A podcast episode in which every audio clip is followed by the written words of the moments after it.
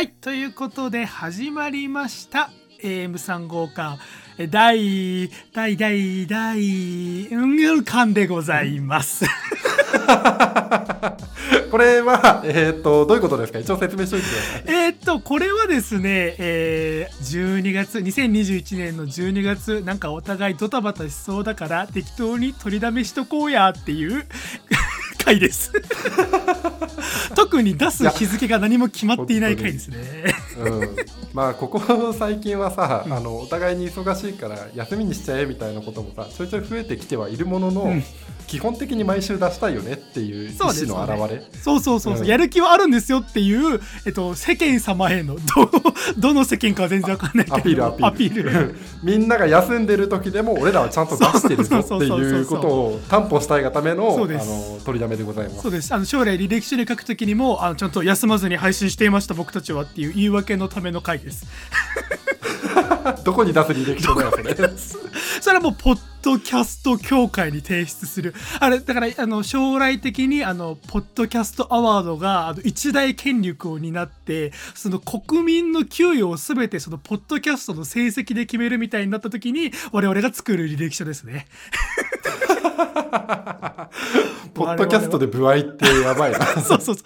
えっと、2019年からかな、えっと、毎週のように休まず、アクセクしながらも配信し続けてきましたっていう時に、この2021年の12月に一回休んでるのは何かなって言われないための、いや、この時もやってましたよ、我々はっていうための回です。大事な回ですそうです。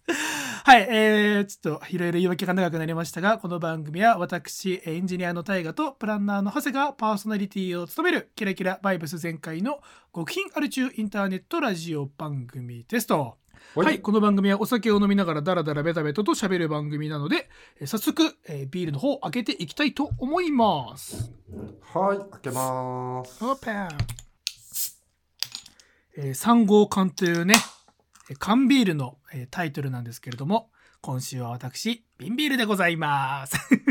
先に言っておく。通りで音がね、はい。しないわけだよ カシュっていう音がはい。じゃあ、今週もお疲れ様でした。乾杯乾杯うん。うん。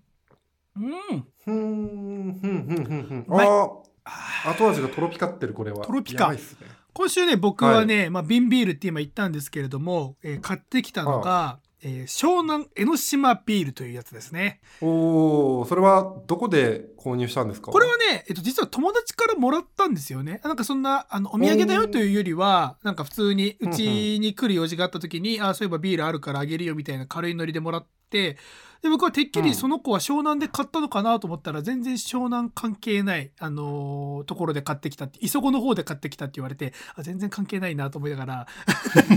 しかもね、もっとびっくりするのが、僕飲んでるのこの江ノ島ビールなんですけれども、えー作っているのが、えっと、新潟爆酒株式会社です。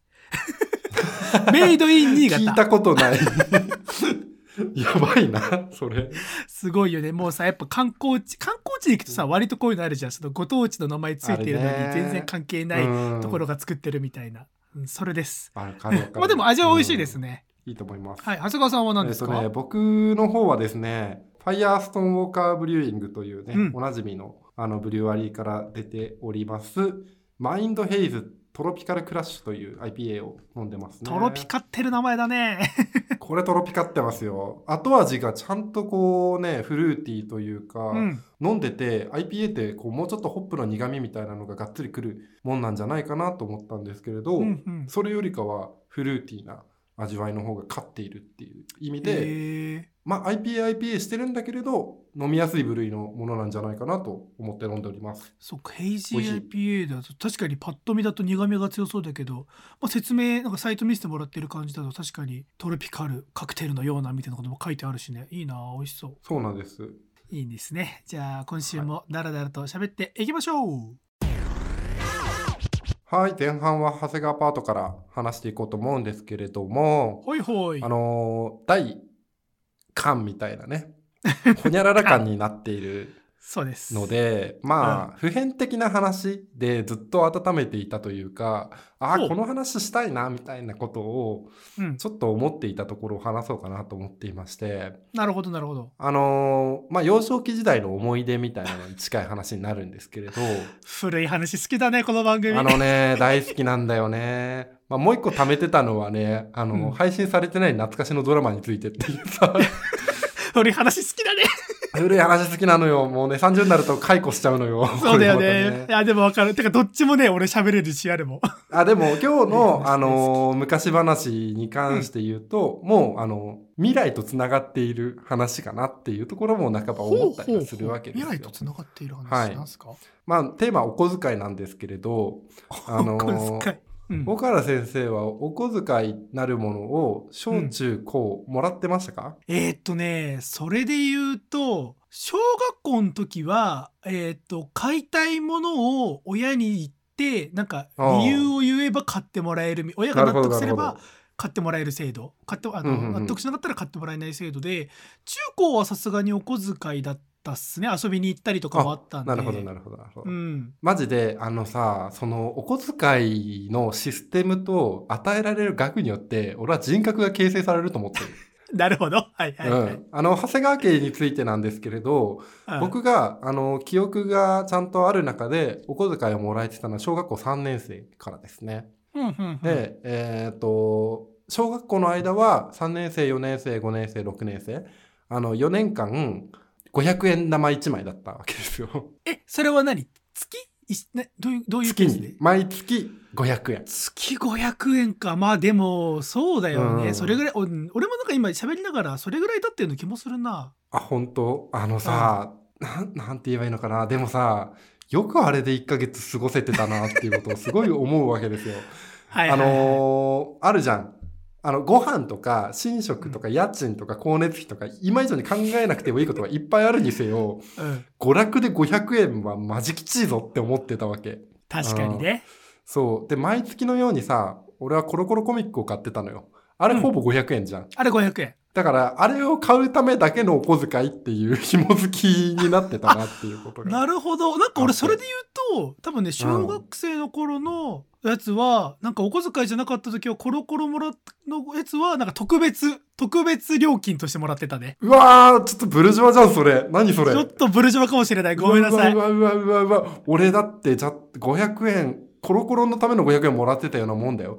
それでさ、あのーん祭りとかがさ、近くの神社でさ、開かれた時にはさ、全然遊べなかったわけ。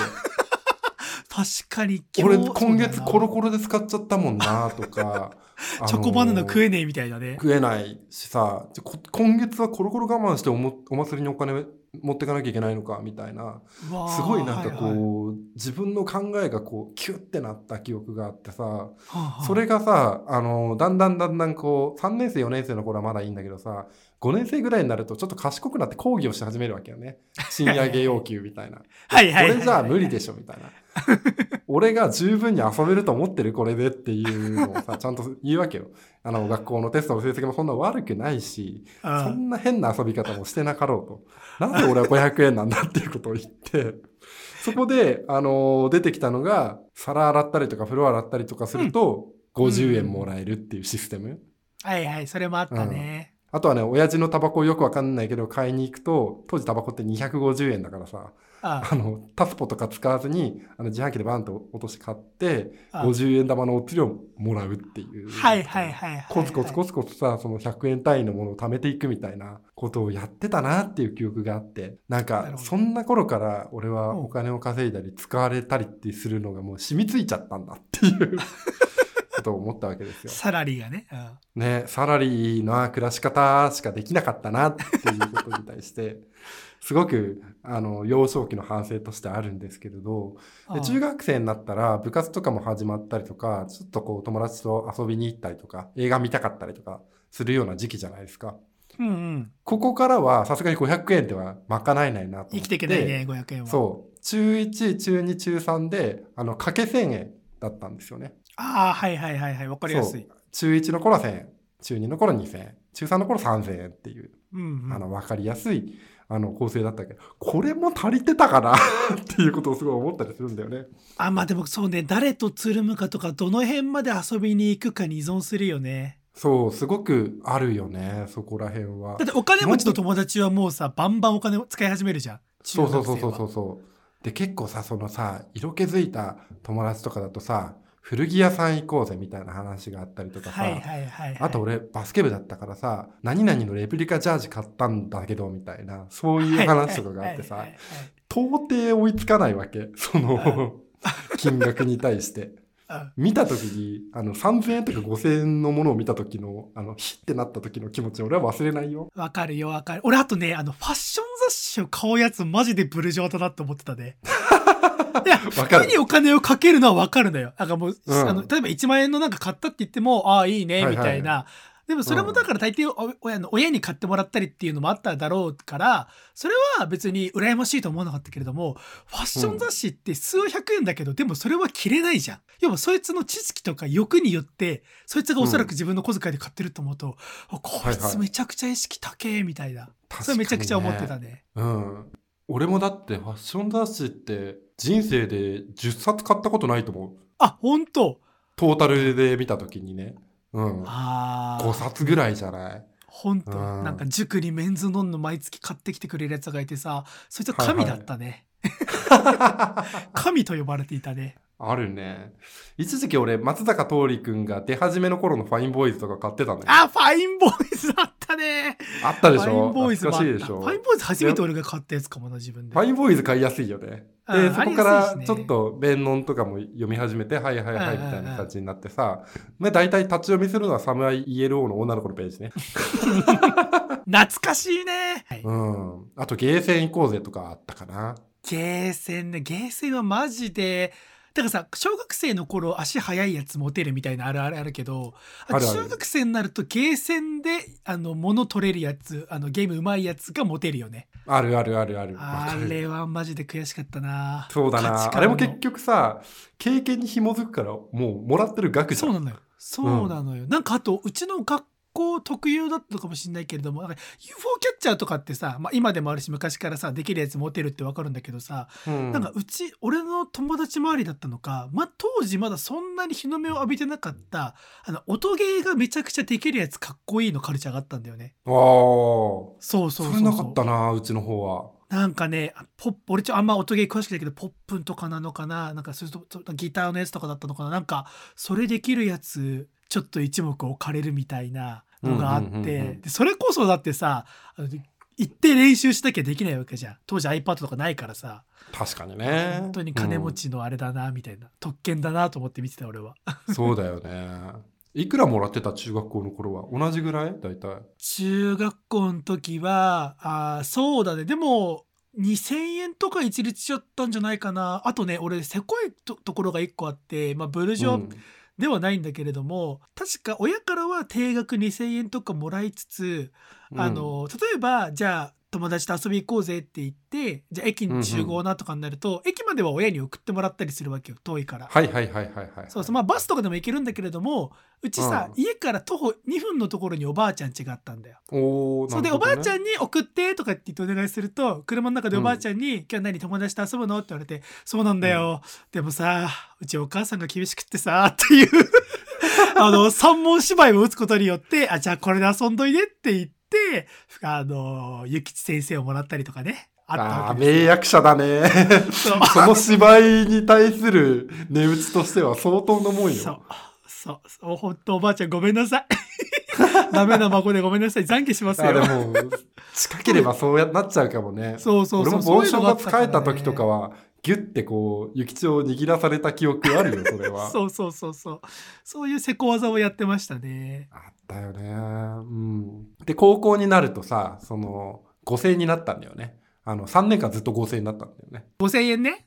そう。それもまた結構ね、それまでは、中学校の頃までは、服は、まあ、あの、買ってやんよみたいな感じになったんだけどさ、あそれこそファッション雑誌をさ、ちゃんと読んでるとさ、こういうものが欲しいとか、これが着たいっていう自分の意思みたいなのがあるじゃん。はいはいはい。で、親がめんどくさがって、そんなに言うなら、お前は自分の小遣いで買いなさいって言われて、あー5000円でおしゃれできるわけねえだろうっていう。限界があるよね、5000円は。マジで限界。そう。で男子校だったから幸いにもそんなに女の子と遊びに行くとかないんだけれどさ、うんあの、部活終わりのさ、一風堂で一杯ラーメン食べたらもう1000円だからさ。確かに。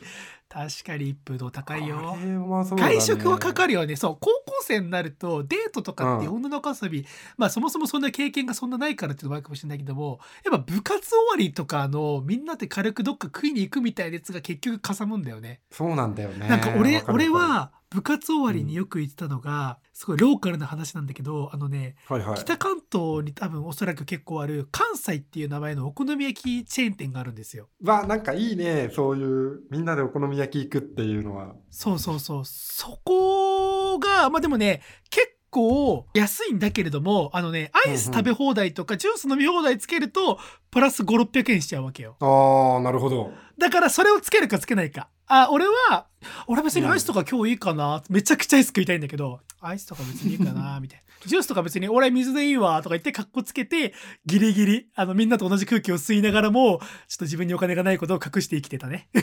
いやーそうなんだよね。あの、どんだけ自分がお金を持ってないっていう感じを出さないかっていうことが、あのー大事だよね。そうそうそうそう。美徳みたいなところがあってさ。で、俺らはバスケ部だったんだけれど、毎回部活終わったら、近場の一風堂でラーメン食べるか、それに飽きてくると、いやもうチェーン店行くのダサいぜみたいな雰囲気が出てきて、あーやばいやばい。言ってたのが、もう仙台の青葉通りの近くにあるんですけど、一はいはい。品校っていう中華屋さん、はいはいはいはい。まだあると思うんだけれど、あの、アニメートの向かい側ぐらいにある中華屋さん、ちょっと奥まった。わかるここ、裏道のところよね。そうそうそうそうそうそうそう。俺一回しか行ったことないけど、うまいよね、ここ。ここね、うまいのよ、めちゃくちゃ。ここ行ってたんだ。ここみんなで割り勘して食べてて、で、2時間とか3時間とかいても怒られないから、飲み会さながらにずっといろんなものをつついてさ、あの、水だけ飲んでこうやってたんだけどさ。はいはいはい。でも多分わかんないけれど、だんだん2、3時間いると、あの、なん店内の湿度が高いのか、なんか変な空気のせいなのか、うん酔ってくるような気分になるのよ。多分あそこの水変なもん入ってるぞ。あ、まあでも確かに、あの、酔う感じあるよね。あの、まあ、小汚いまで言うと失礼だけどさ、こういう古めかしい、うん町中華的な店ってさ、はい、来ちゃうはい。ときは、なんか感覚はわかるね。これね、懐かしいな。ちょっとやってたらまた行きたいな、一品校。ピンク。すげえ好きだったな、これ。ピータンとか初めて食べたのここだった。あうんへえ。おすすめです、ここは。うん、個人的な、こう、思い出補正みたいなのはすごくあるんだけれど、あの頃、5000円でさ、みんなでギリギリ割り勘して、ちょっとお金持ってるやつが、いいよ、俺ちょっと多めに出すよとか言ってたのに、甘んじてた俺。うん、あの頃の俺に、いや、何食ってもいいんだぜ、今だったらって言って、所狭しとこう、メニューを並べて自分で諭吉出したいよね。いやーすごいいいお店だったよ、ここは。大好きです。うん。そうね。でも、ああいう時にめちゃくちゃ頭絞って考えて注文するの頑張ってたよね。めちゃくちゃ頑張ってたよこねの。値段で何注文するかみたいなね。あとさ、当時チキンクリスプが100円とかでさ、カラオケボックスでチキンクリスプ5個持っていくとか、わけわかんないことしてたよね。だなんか、俺さ、帰り道に、ある時、たい焼き屋ができたのよ。おー、たい焼き屋。いいね。そう。で、そこがもう帰り、買い食いの行列になるんだけれども、う。うんうん。なんか閉店ギリギリに行くとちょっと安くなるのよね。もう、あれだね。タイムセールみたいなことそうそうそうそうう。そう。で、それを、部活終わっていくとちょうどその時間だったりするのよ。うんうん。あそれみんなで行って、で、ギリギリの安くなったもうカッチカチになっちゃってるようなたい焼き食ってみんなで帰ったの今思い出して泣けてきたわ。それね、速攻で潰れちゃったんだけどね。わかるよな。なんかこう、放課後とか部活終わりとかに食べたものって妙にこうね、心に残るみたいなのあるよね。残る。そうだよな。俺もこの間だって本当に一風堂の話とかちらっとしたけど、あの東京ってあんま一風堂ないからさ、あの、有楽町で久しぶりに一風堂を見つけた時に、ちょっとこう懐かしいなって思っちゃったもん、チェーン店だけど。そうね、あるよね。地ずっともやし盛り続けてたな、みたいな。そういう思い出。あの、食べ放題のもやしね。最ね、高だよねこのお茶何なんだろうマジよくわかんない味すんな、とかさ。ラーメンチェーンってあるあるね。ちょっとよくわかあるあるんなんだけれど、そう。で、大学生になってからもうね、あの、普通にバイトをしなさいって言われて、お小遣い制を撤廃されたんだけれどさ、うんうんうんここでまあ思うのはさ、あの、お小遣いをさ、自分の子供ができたらどういう風に敷いてあげればいいのかなっていうことを思うわけですよね。はいはいはい。うん俺はね、基本的にずっと不満があったから、全部の額、俺の額に1.5倍してかけてあげたい。お小遣いの話とずれちゃうけれども、あの、うんまあ、教育方針みたいな話をすると、うんあのね、子供に自分が今一体いくらかかって生活しているのかを意識させたい派なんだよね。あ、させたいんだ。そう。あの、させたくないっていう考えの人もいるじゃない。その子供にお金の心配かけさせたくないとかさ、そういうのを考えていろいろ自分でやりたいことを我慢させるのとか、とんでもないみたいなのあるけれども、それで言うと俺が全く自分にいくらかかってるのか分からず過ごしてきて、で、大学生とか大人になって、あ、こういうお金がかかってるんだとか、を意識するようになったのがあんま良くなかったんじゃないかなって思うから、あの子供にはどういうあれでお金がかかってるのかっていうのをちゃんと教えてあげたいなっていうのを踏まえた上でお前はこれぐらい、だお前は今月これぐらい出費しているんだよってお小遣いいくら欲しいのっていう話し合いだよね。あー、なるほどな。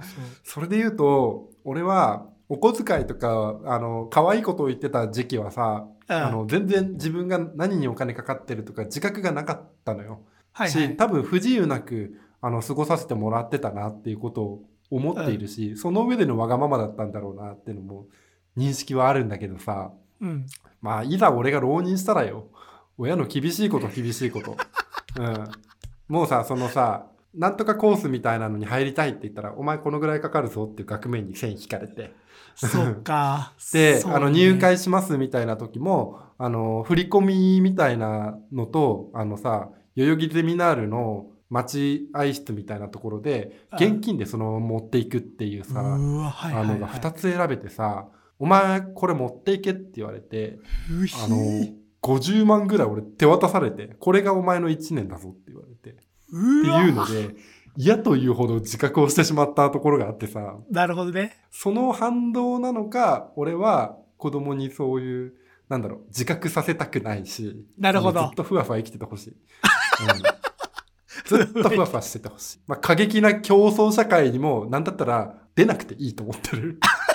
やばい、もう生まれる前から過保護やんけ。うんすごい、もう蝶よ花よと育てていきたいなって気持ちはあるんだけれど。ね、そ、そういうね、願いもありつつ、あとは俺はね、現金主義になったのはそのせいだなっていうのもちょっと思ってる。ああ、なるほど。そういう、現目に見えないところでお金使うのが怖いのか。怖いんだよね。ね。はいはい、はい。というか、まあ自分で実感がちゃんと持てるような、あの、お金の使い方をした方がいいっていうのは、ちょっとトラウマ的に残ってんだと思う。あ、でもなんかその話はあるよね。今のこれから生まれてくるさ、なんかうん Z 世代とか Z 世代の次の世代の子たちはさ、あうん現金とかの感覚ってもうあんまないだろうしね。ないよ。だって無邪気に課金するんだぜ、あいつら。怖いわ。親のクレカでソシャゲ課金。やめてくれ。500円玉を握りしめるっていう感覚を忘れないでほしいよね。そうだよね。うん。ああ、わかるわ。確かに俺それで言ったらお金は、そうね、あの、ある程度、まあ自分のその経済状況にもよるけども、あげるだけあげたいけれども、あの、うん目に見える現玉であげたいなと俺俺もちょっと今思ったわ。なんか間違ってもなんかさ、じゃあお前の LINEPay に振り込んどくわ、PayPay に振り込んどくわとかはやりたくないね。うん。その振り込む作業もお前でやれっていう、やるんだとしても。ああ、それはちょっと今思った確か。になうん。あとはやっぱり、長谷川家の欠点としては、あの、うん講義のしにくさというか、あの、うんこれが必要なんですっていうところの、釈明のしようがないというか、説明するにもハードルが高すぎたんだよね。だから、俺は目安箱を作りたい家に、もうちゃんと。あの、申請書をちゃんとフォーマット作って、あの、いくら必要ですっていうのを、紐付きでこう、あの、承認か非否認かするハンコとか持ってやりたいもんね。ああ、なんかだからうちは本当にそのスタイルだったんだよね。なんか親父が。あそうだ、親父と本屋行った時に、ああ、なんか、ーうん。か自分で買いたいものがあれば買ってもいいし買って欲しければ、俺にそれがどういうものか説明して 俺が欲しいと思ったら金をあ出資してあげるあマネーの虎ごっこですよだから 大河原家マネーの虎ですよだからわかるわかる。あるんだよな。そうああれは良かっったと思うんだよね。なんか結う構、んその考えるというか、あの、うんうん。説明する能力がそこでついてるような気もするんだよよね。うん、うんめちゃくちゃいかにドランゴンアッシュが素晴らしいバンドかっていうのを、みんなに説明したもんね、俺。バズソングスってアルバムはこれこれこうで、父上にもぜひ聴いていただいてよろしいので、買っていただけませんでしょうかみたいな。うーん、じゃあ買ってやろう、みたいな。いやー、あるよね、そういうの。面白いな。でもやっぱりさ、それでさ、例えば俺が長谷掛け目安箱作ったとして、息子がメンズノンの、なんか、あの、どうしても欲しいみたいなこと書いてさ、そこに入れてきたらさ、俺涙ぐんじゃうよ。これ、これはあの頃の俺だみたいな。あの頃、周りに、周りのやつが何も言わずに買ってるのをしくしく見ていた俺だっていう。俺なんだっていうことを思うとさ、あの、甘くならざるを得ないな年間購読しちゃうもんねもういっそはい入入れていいね、全然。うんわかるわ。なので、子供ができたらね、あの、お互い、あの、ちゃんとお金についての意識は持たせつつ、あの、おののの方針でね、しっかりと育てていければなと思っております。以上、長谷川パートでございました。はい。ということで、後半パートは私、大河がおしゃべりしていきたいと思うんですけれども、ほい。なんかあれだね、前半パートを聞いて思ったのが、あの、長谷川さんに将来子供ができたら、なんか長谷川さんが一生懸命子供の金銭感覚をちゃんとさせよう、ちゃんとさせようってやってる裏で、俺がなんか定期的に1万円札を握りしめさせたいよね。ほれほれっつって。ほら、よくあるじゃん、よくあるじゃんっていうかさ、たまに最近ツイッターで見るさ、あの、モテなかったおじさんが大人になってキャバ嬢にめちゃくちゃ金を与えて金銭感覚狂わせるみたいなさ、すごく邪悪な文章みたいなことをやりたいな。長谷川さんの子供にどうした？っつって、パパがお金くれなくお小遣いくれなくって、おじゃあ俺が俺あげるよって言ってどんどんあげてって。あ、怖っ。社会ってこんな生きやすいんだって勘違いさせたいよね。あやとさんが1万円のおじちゃんになるんだね。怖いな。そうそうそうそう。そうそうそうそう。なんかすげえ懐いてるし、また遊びに来ないかなとかすごい言われるわけでしょ。めちゃくちゃ言ううわけよ。めちゃくちゃそういえば、タイガーお兄ちゃん最近来ないね、みたいなことをめちゃくちゃ言って、おいどんどん遊びに行って、どんどんお金を握らせて、あれ、あいつなんか最近お金のハメルおかしくないっていうのを親に自覚させるっていう。いやー、まあそんな妄想はさておきですよ。後はい半パート。うんあのね、まあ、長谷川さんも言ってたけれども、一体この音源がいつどのように配信されるか分かっていない以上、まあ、時事ネタは触れられないわけでありまして、うん。まあでも撮ってるのは言っちゃうと12月の頭なんですよね。そうですね。はい。そう。まあ111巻撮った直後って感じな、か直後って感じなんですけれども、はい、あの、まあ111巻でもちょっと触れたんですけれども、あの、この時期っていうのは僕がその彼女さんと同棲生活を始めてちょうど1年経ったっていう時期なんですよ。ああ、どうですか、だってさ、最初に住み始めた時はどうなのって聞いたら、なんか人がいるとかよくわかんない感想をさ、あのね言ってたじゃないですか。あのね、そこはあんま変わらん。変わらんのかい？いや、いや、だからもうこれ人間のさ、染みついちゃったものなのよね。だからその、うん愛がどうこうとは関係なく、だからそれこそ俺多分子供ができても思うと思うもん。あの、子供に対する愛情とかと別に、あ、うん人いるな、みたいな。ちね、っちゃいのいるなちっちゃい生き物いるな、みたいな。やっぱ精神的に人見知りな部分がやっぱ働いちゃうんだよね。どんなに同じ時間過ごしてても。あ、あ、どうも、みたいな。そうそうそう。まあそんなこんなでね、同棲生活を始めて1年っていうのもあるし、このはい1年っていうのはニアイコールで僕があることを始めてから1年経ったっていうことでもあるんですね。なんでしょうね。一年ズバリか。自炊です、自炊。自炊、うん、いいですね。自炊。僕一切料理しないですからね。うん。そうでしょ？長谷川さんも、俺まあ、だから1年前の俺もですけれども、ほとんど料理をしない。たまに、あの、キッチンに立つことがあっても、せいぜいカレーを作るぐらいだったんですね、僕は。カレーって言ってもまあレトルトのカレーぐらいだったんですけれども、あのまあ、同棲生活を始めて、まあ、事情を話すと、まあ、僕が割とリモートワークがしやすい職場でで彼女さんはなかなかそのリモートワークできない出社しないといけない職場だったりもしたんで、まあ、なんだろう、あのお互い口にするわけでもなくなんとなく僕が料理担当みたいなポジションにつきまして。でまあ本当に苦労に苦労を重ねた1年でしたよ。あのこの番組だから1年前の時にもなんか自炊のこと触れた時にはなんか料理めっちゃむずいみたいなあの適量を入れなさいっていう適量ってどれぐらいでバカふざけんなみたいな話したりしたんだけれどもはいはいはい。そうそう、まあ、そんなところから1年経ってちょっと長谷川さんにもねあの僕がこの1年間で学んだことをちょっと享受しようかなと。お、ぜひ。そうまあ噂によるとね、まあ、長谷川さんもそのうちもしかしたら同棲するかもしれないし、まあ、はいそれも噂だけれども、なんか彼女さんはなんか料理がお上手というか、まあ、好きな方？できるんですよね。そうそうそう好きだしできるし、やってるとストレス解消になるからって言って。おいおいおい。あの一切、俺が入る余地がない、そこに。マジか完璧、うんいやでもねいやあの彼女さんができるのはすごい羨ましいしいいことだと思いますけれどもまあ、はいはいこれからの時代、まあ、女の人にあの家事を任せたりキッチン全部任せるっていうのは、まあ、必ずしも、まあ、それこそ教育上子供にとってねパパ料理できないんだみたいなのを下手したらダサいって映るような時代ですよこれからは。いやーでもパパウーバー頼めるからなっていう気持ちになる。まあそれも一種経済力っていうところではポイントだけれどもはい。まあというわけではなく。そう。まあでもやっぱりそのキッチンで頑張れパパみたいなところもたまには見せられたらいいじゃないですかっていうね、前提のもまあと。ね、確かに。時々こそうそうそうう作ってうまいもん出してくるお父さんかっそうこいいね。そうそうそう、かっこいいじゃないですか。っていうところで、長谷川さんに、ちょっと、僕がこの、まあ1年間っていう短い期間なんで、それこそもしかしたらリスナーの中にはね、あの、めちゃくちゃ実演やってましたよみたいな人からすると、何を今更とか、いや、もっとこうやった方がいいみたいな話あるかもしれないですけれども、まあ、あくまで1年目の俺から長谷川さんへの、えっと、いくつかの教訓というか、メッセージがあるので、ちょっと心して聞いていただきたいなというところでですね、おいくつか賜りたいですね言っていきたいと思います。はい。えっ、とね、まず1個目。えーこれはね、白ごはん .com しか勝たんってことですね。いきなりレシピサイトの話になっちゃいますけれども、情報源として優秀なんだ。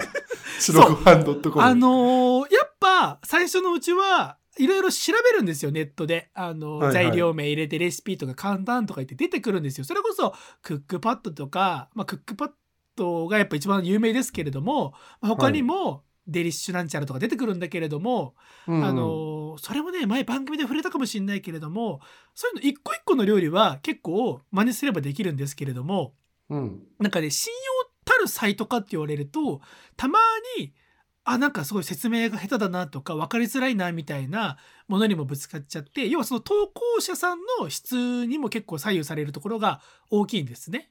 なるほど。そうそう、うんうんクックパッドさんとか特に。まあそれでも結構丁寧にとか、あのポイント制だったりとかっていうのもあったりするんで、ちゃんと使えば使いこなせないことはないんでしょうけれども、僕はこの白ごはん .com っていうサイトが今もうめちゃくちゃ、今というかもうここ半年ぐらい大変お世話になっておりまして、うんあの、すごいんですよ。これは、お名前なんて方だったかな？えっ、と、富田忠介さんっていう、えっと、脱サラして自分で料理サイトだけで食っていっているおじさんがいるんですけれども、この人がやってる個人サイトなんですよ。え、白ごはん .com って個人サイトなの？そう。まあ、今、企業、会社になってるのかもしれないけれども、一番最初は、その富田忠介さんっていう方が、あの、仕事の片手間、副業にもならない、本当に、あの、お金目当てとかではなくって、趣味としてやっていたレシピサイトがめちゃくちゃ人気になって、ああ、じゃあもう脱サラしてこれ一本でやっていこうって言って作ったサイトなんですね。おーなるほどね。そう、だからそれこそレシピブックとかもめちゃくちゃ売れてるし、うんめちゃ本当にあのね何がいいってねそのだからレシピの説明の流度がすごく丁寧なんですよ。で一個一個の食材の下処理も別のページが用意されてたりするんですよ。アスパラの下ごしらえはこちらのサイトをご参照くださいみたいな。えーその辺のその体系化されているそのざっくばらんなクックパッドみたいなサイトは言っちゃうとちょっと上級者向けというか分かってる人向けなんだけれども僕みたいな素人はその白ごはん .com っていう教科書みたいなサイトから入ると非常にまあ学びやすいし実際美味しい料理も作れる。あと料理というかうん。食材に対しても詳しくなれるっていうところがあってこれはね、まあ、僕みたいな初心者の方はあのぜひブックマークしといてください白ごはん .com。なるほど。ちなみに俺これ今白ごはん .com のページを見てるんだけど、うん。会員とかさ、ログインみたいなところってあるんだけど、これをさ、あの、入るとなんかいいことあんの？わ会員にはなったことねえから何が違うのか知らねえっていう。何なんだろうね。なんかシステムとしてはそういうのがあるらしいけれど、あの、うん。入らなくても参照元と全してすごく優入らなくて秀も見れます。なんだ。そう。あと調理時間ごとに検索できるのもやっぱいいね。ジャンルと。メニュー指定してっていうのも。ほう本当に白はい本はいはい .com ははい。ああー最強じゃん。2021年神サイト。簡単で分かりやすいロールキャベツの巻き方とか。ああもう最高です。ロールキャベツもやりました。やったんかい？えー、すごいな。1年でロールキャベツ作れるようになるの？ああできますできます。もうまあ時間は多少かかりますけれどもはい。ということでまあ一番最初にね白ご飯 .com しか勝たんっていう、まあ、一番言いたいことが言えたんでここからはちまちま言っていきますけれども。えっとねお米を炊けるときに炊いておけ。これ第2箇条ね。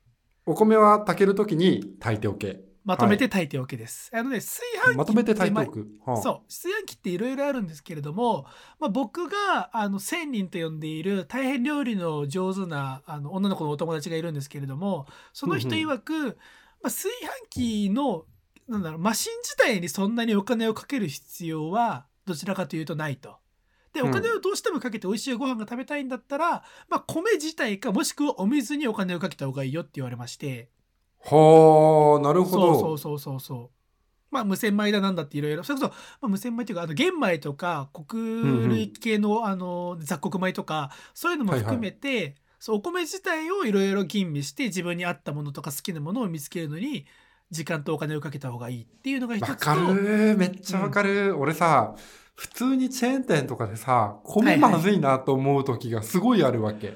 わなんかさおそう俺も最近あのこのことを教わったのが1年てかこのこと自体はもう何年か前に教わっててそっから自分でお米をちょっとこだわるようになってから、まずいお米に出会う率が上がったんですよ。だからその舌が超えてきたっていうかここのお米美味しくないみたいな。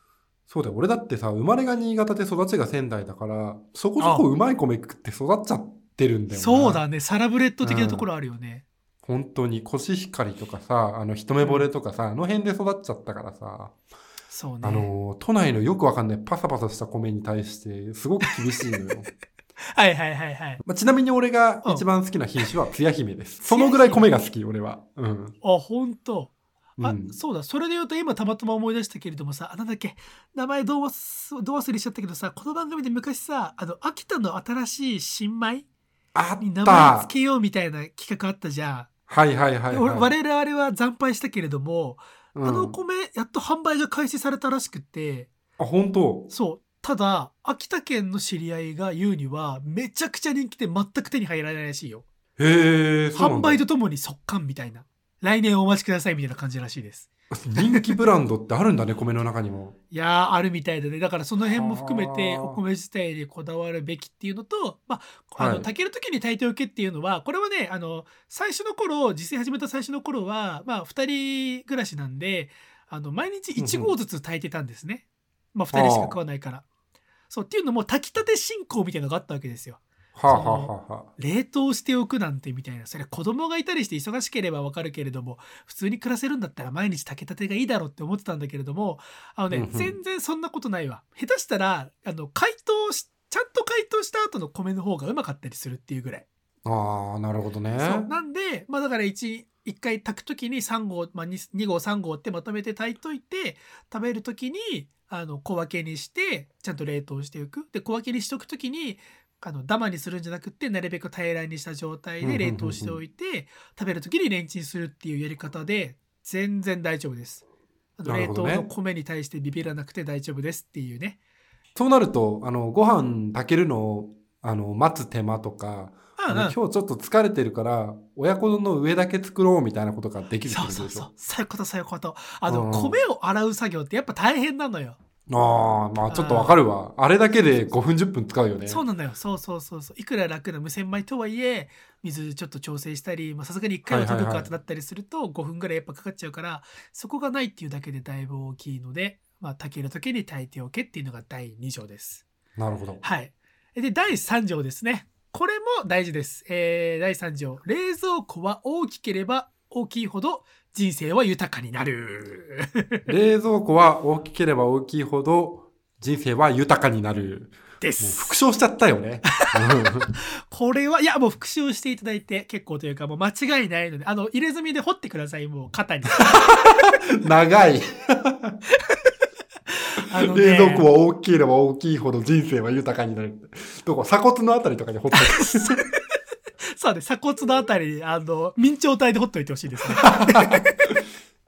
あのね、二人暮らしだったら別にちっちゃいので、あの、それまでは一緒に住み始めて、あの、片方が前使っていた、まあ、小さめのやつで、あのね、ぶっちゃけね、生活に困りはしないんですよ。まあ、なんとかやっていけるなぐらいではあるんだけれども、それこそ自炊ちゃんとやりたい。要は作り置きのためのスペースが欲しいとかになってくると、結構厳しくって、なるほど。で、僕も夏に、あの、買い替えまして、あの、あ、まあ、これ実際関係ないけど、ちなみに自動製氷があるっていうのは人権だね。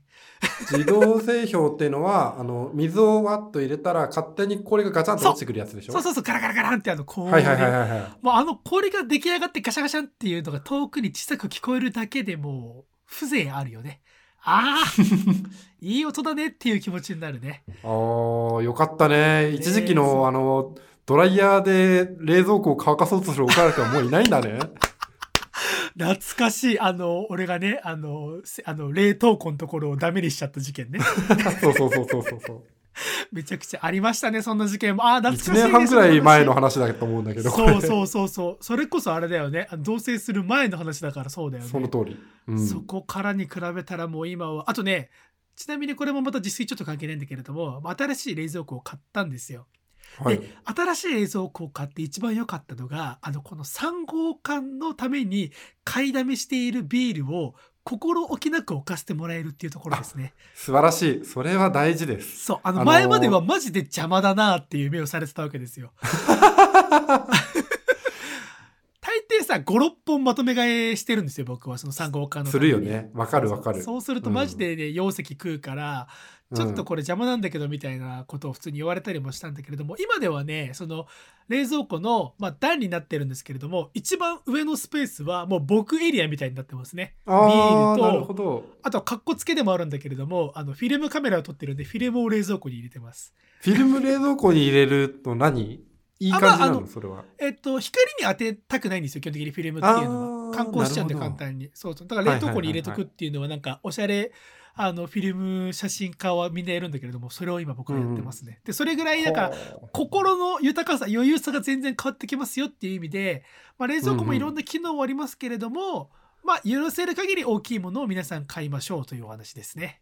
おーなるほど、そでれはそうだな確かにあのうちの冷蔵庫事情を最近話すとさ、はいはいあのもはやあの多いお茶の濃い味がもう4本入っていてあ でドア開けたところにクラフトビールが所狭しと並んでいるっていう 液体しか入っていないっていう状態うん、そうかそうか。なの。よ。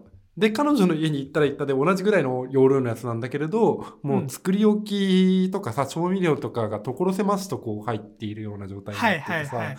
こんなに使い方違うのか、みたいな。同じスペースの使い方がマジで神みたいな、あの、ギリギリのところで戦ってるんだよね、すごく。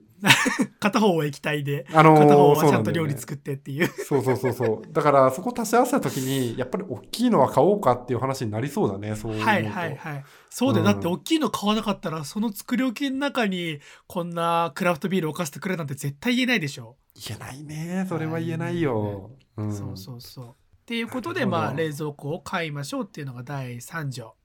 はい。第4条ですね。これは、あまだあんの？えーめちゃくちゃ、もう結構あります。まあ、本当に細々どんどん言ってきますね。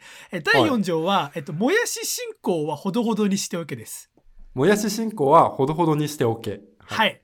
え、もやしって最強みたいな文化があるじゃないですか。まあ、安いし、何入れてもいいしみたいな。まあそうね。確かに確かに。僕も最初実践始めた頃もやしっていう宗教にはまってしまってあの、うんとりあえず帰りスーパー寄ってあのめぼしいものともやしを買うみたいなことをやっていたんですけれどもあのね、もやしは、えっと、23日で死にます 足が早いんだね、あいつ。早いで。すで早い上になんか変な液体を出して腐ります そうやだねまあ、もやしは、もやし宗教派の人からすると、それはうん。俺の保存方法が悪いよっていうのもあって、あの、よくはいはい。聞くのが、もやしは、あの、呼吸するから、あの、袋の中に入れとくんじゃなくて、あの、爪楊枝で穴を開けておくと、もうしばらく持つよとか、あとは、冷凍するっていう手もあるよ、みたいなのもあるんですけれども、まあとはいえ、その、まあ、やっぱ進行しすぎてもやしだらけになっちゃうと、死体となって、あの、冷蔵庫の奥底から出てくる、やばい色のもやしとか出てきちゃうから、うんあれお前は何たくあんになろうとしたのみたいなもやしが出てきちゃうから。そういうことはちょっと避けましょう。まあ、もやしは美味しいし安いですけれども、きほどほどにっていうのが一つ。あと同じ理そう由で。いうのはうんあの発見された時あの、なんて言われるの？その彼女から「おい」っつってあえっと出てこよよ呼び出されます。で、指をさされて、これは何ですか？って言われて、うんたくあんになろうとしたもやしですか？たくあんに憧れたんですかね？彼もみたいな。そうそう。ひどいなで、ティッシュペーパーで冷蔵庫を拭くっていう。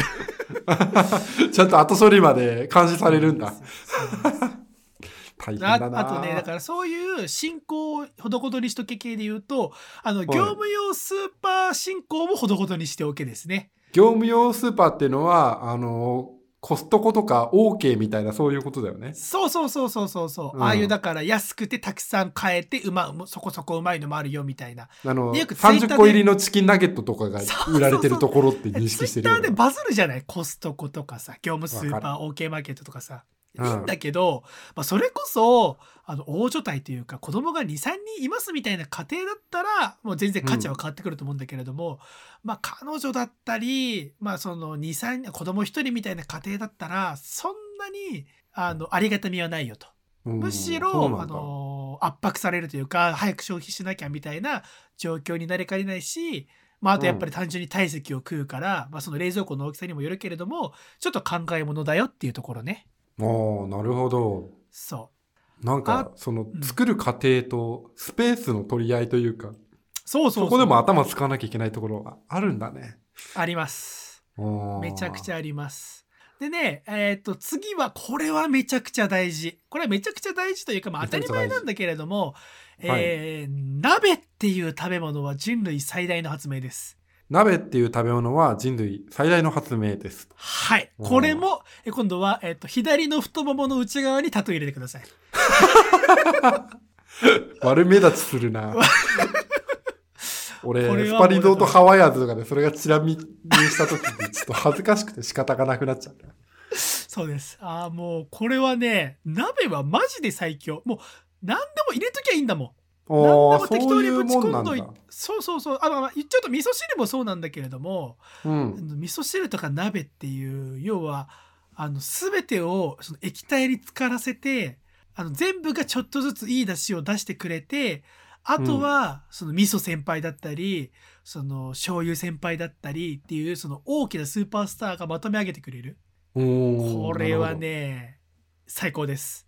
あとそうですねあそう。あとね、鍋で一個おすすめなのが、あのー鍋作るってなっても結構やるのめんどくさいよっていう人のために、あの、うん材料買ってくるじゃないですか、スーパーから。それこそ白菜だ、人参だ、なんだって。で、それを買ってきたら速攻で、あの鍋で食べるサイズに切って、あの、一鍋分に分けて冷凍庫に入れておくっていう、まあ、これ最近ツイッターで見て僕真似してるんですけれども。ああ、主婦みたいなことしてる。すげえ。そうそうそうそうそうこれやっておくとでも本当に便利であのあやべえもう料理する時間ねえわとかもうこんな時間だわってなった時にあの鍋に液体溜めて適当に味噌とか溶かして、まあ、あとはその具材バッてぶち込めばもう鍋ですもう料理はい天才はいもう料理できますうわ、すげえ。それマジすげえな。これは本当にあの手抜きのプロとしておすすめしておきたいですあでもこれにあとチキン適当に切ったやつぶち込んどけば本当にもあ、うもう料理できるじゃんみたいなそうそそうういう寄せ鍋的なものが出来上がってるわけだ、そこで。うんああ、すげえ、それ。これは神、今まさに、ちょっと、うんあの、買おうとしてるんですよ、鍋を。はいはいはい。二人で相談していて、でも今キッチンのスペースがないからとか言ってるけど、あのさ、結構流行りのやつってあるじゃん。下の方に電気ストーブみたいなのがあってさ、上の方にこう鍋が乗っかってるような。あれだったら、まあ、もともとの箱にしまえば、どうってことないから、買っちゃおうよっていう話をしてて。うんうんまあちょっとこれは俺料理できる出しがあるなこれない 鍋からあの俺はちゃんと料理してますよっていう感じ出していこうかなあそうね。鍋奉行になるところから料理を始めるのはありとあり。あの俺のその料理の師匠が言ってたのがあの、うん。料理はやっていくとなんとなくはできるようになるけれどもそこからできるっていう感覚になるまでがすごく遠くってでそれをやるためには一個の料理に絞って徹底的にあの何回も作り続けてその料理のその自分なりのゴールを見つけることだよって言われてううわ師匠だな。それ。さすがだわ。そうそうそう鍋も一個その一個としては。だそれこそさよくあるのがさあのおじちゃんがカレーめちゃくちゃ凝るみたいなやつもその手法の一個なんだよねみたいなはいはいはいはいはい。それみんなバカにするけれどもあれは一個自分の中の哲学というかを見つけるという意味では立派な行いだよみたいな話をされて。ははみたいな。でこれが最後ですねえーこの話はねちょっと前の AM3 号館でもちょっと話したんだけれどもあの僕はが最強の調味料を見つけたって話したじゃないですか。ああ八味唐辛子だっけ？そう。鶴あのうん。山形の鶴岡で見つけた、えー八味唐辛子っていう、えっと、新潟県のラーメン屋さんが作っている、えー味噌。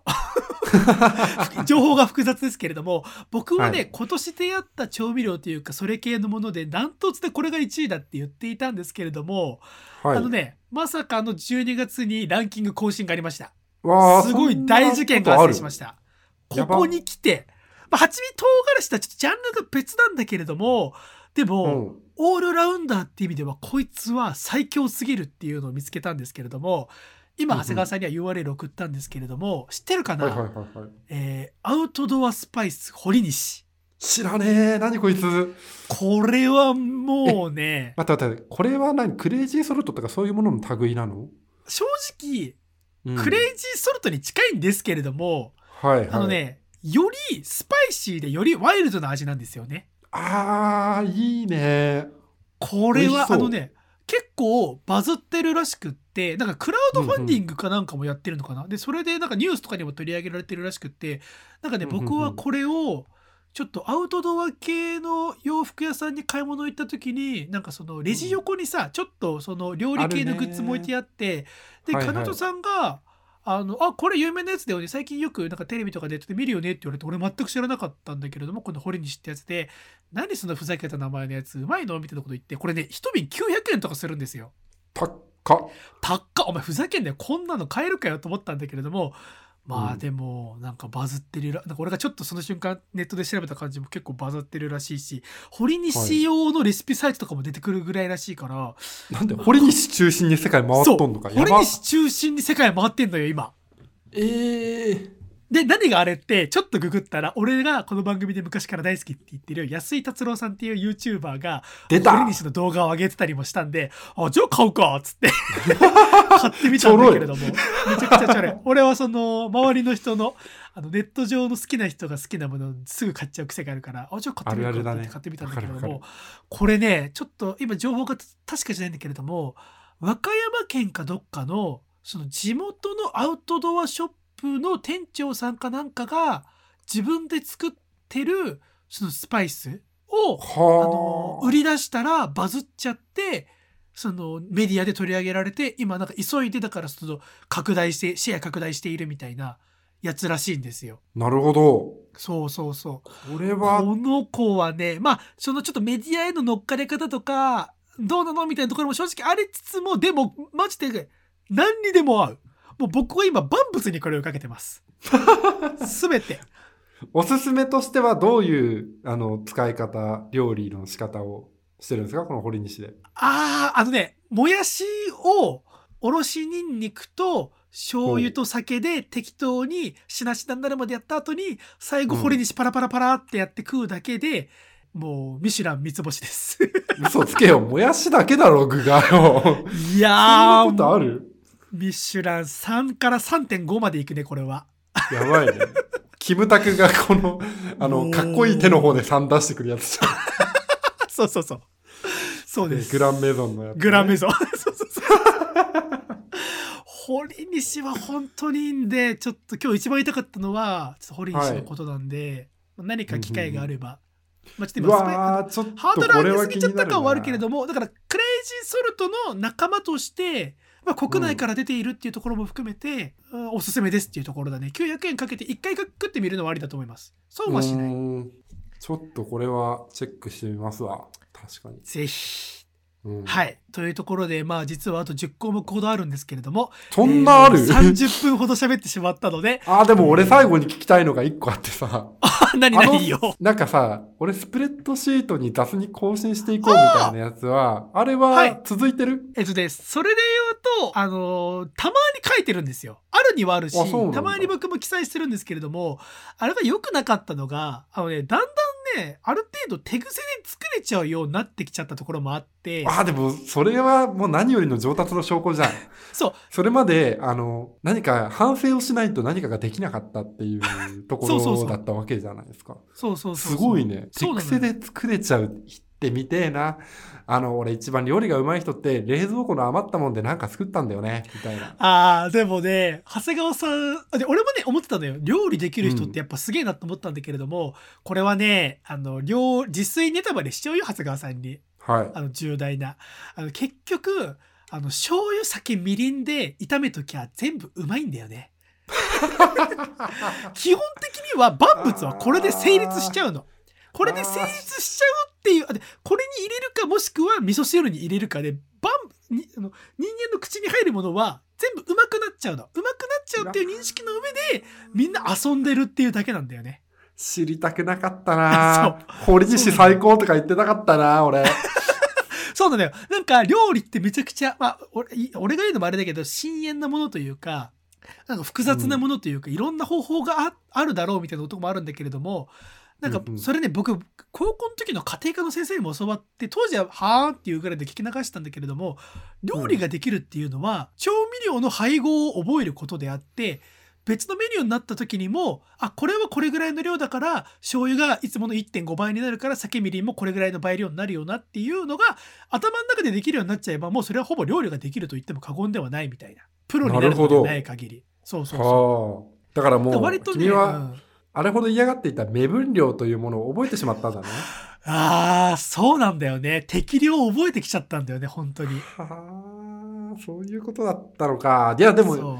大河原先生でそれが1年で習得できるっていうことはまあ僕からしたら15年ぐらいかかるかなと いやいやいや、こういうのはね、その、ああとはやっぱその料理の効率化みたいなところもあるだろうから、うん。そういう、だから、ちょっと彼女さんに、ちょっと堀西をおすすめするとともに、まあ、もしもそのね、一緒に住むようになったら、ちょっとでも料理を教えてもらうと、なんかやっぱゲーム感覚で面白くなってくるところあるから、ちょっとねねぜひ堀西を買ってくれ というところで、以上、今週の大河パートでした。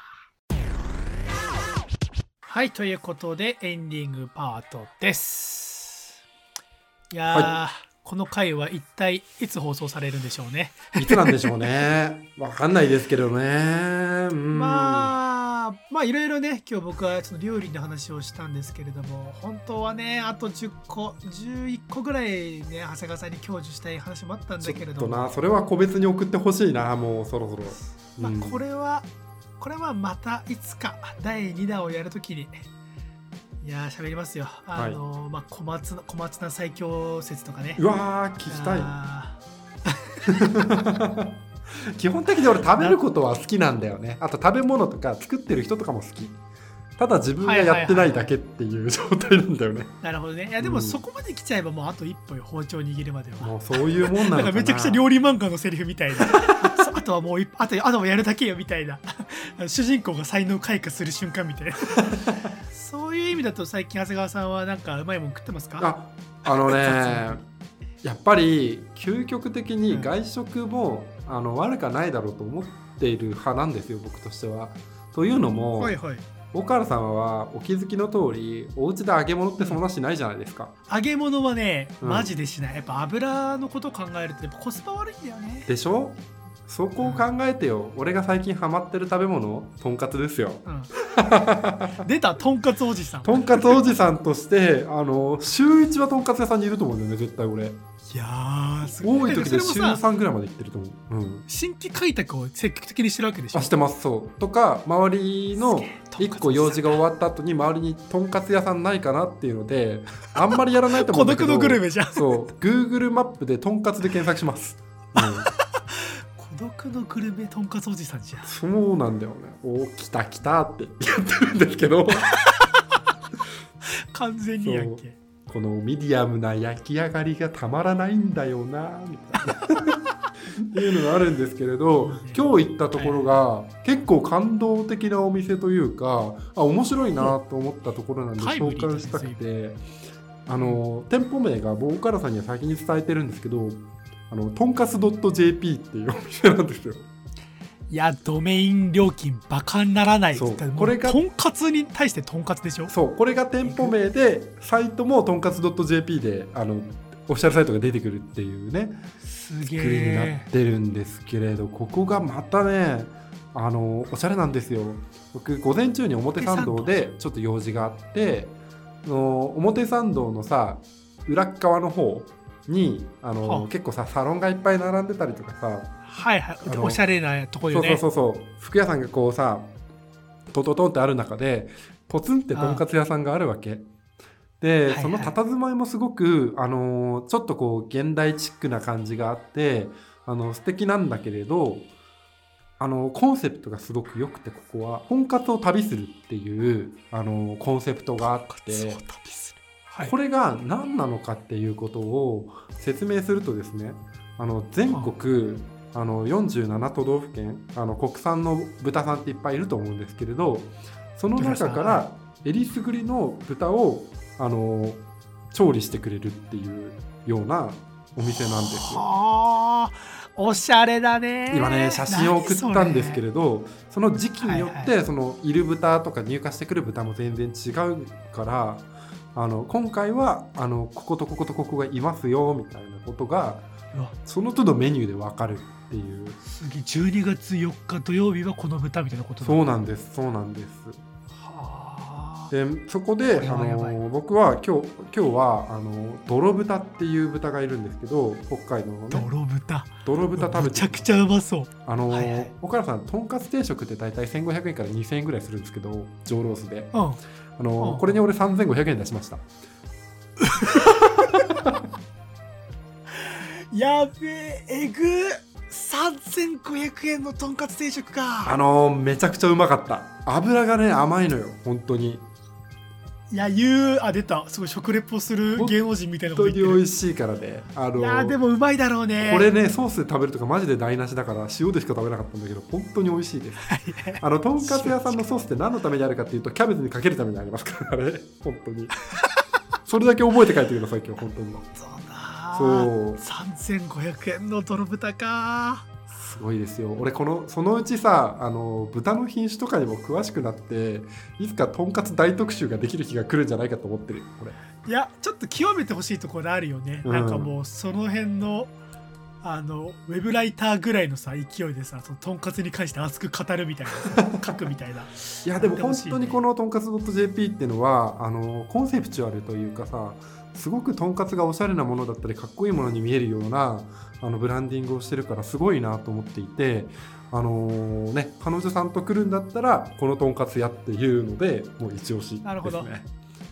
好きな人とか彼女の前でかっこつけたい時でも行けるとんそうそうかつ屋さんそうそうそうってことだよねうわーすごいがっつり食べたいけれどどうしようっていう時にでもステーキとかだとすごく意外性がないからなーみたいなことを思った時にのはいはいはい。とんかつですこれ間違いない。とんかつ .jp とんかつ .jp おすすめなんであのぜひ皆さんもチェックしてください。覚えとこうこれはちょっとだから俺が大富豪になったらちょっと行きたいと思います。表参道なかなか行かないからな。まあでもい逆に言えば行くことがあれば行ってみたいね。でももちろんリーズナブルなあの豚さんもちゃんと扱ってたりしますよ。2000円とか。ああのそのぐらいでも、あのめそうね。召し上がれるんで。そうそこはもう紫三寸であのお好みの豚を選べばいいと思います 豚に関して熱かったですね。やべどうしよう。この時間にとんかつ食いたくなっちゃった俺。とんかつ最高だからね。うん。すげえ好きだもんなね最近。はいじゃあちょっと長谷川さんのとんかつ愛がちょっとこれ以上ヒートアップしないで締めていきたいと思います、はい。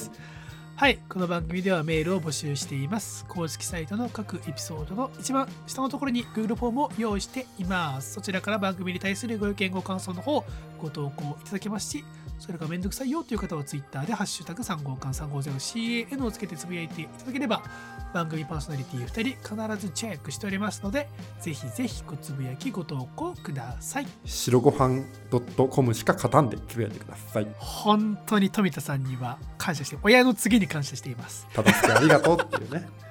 た助けありがとうっていうところで、はい、じゃあ以上 AM3 号館第あーうまるよ館でございました。ご視聴いただきありがとうございました。さようなら。また来週。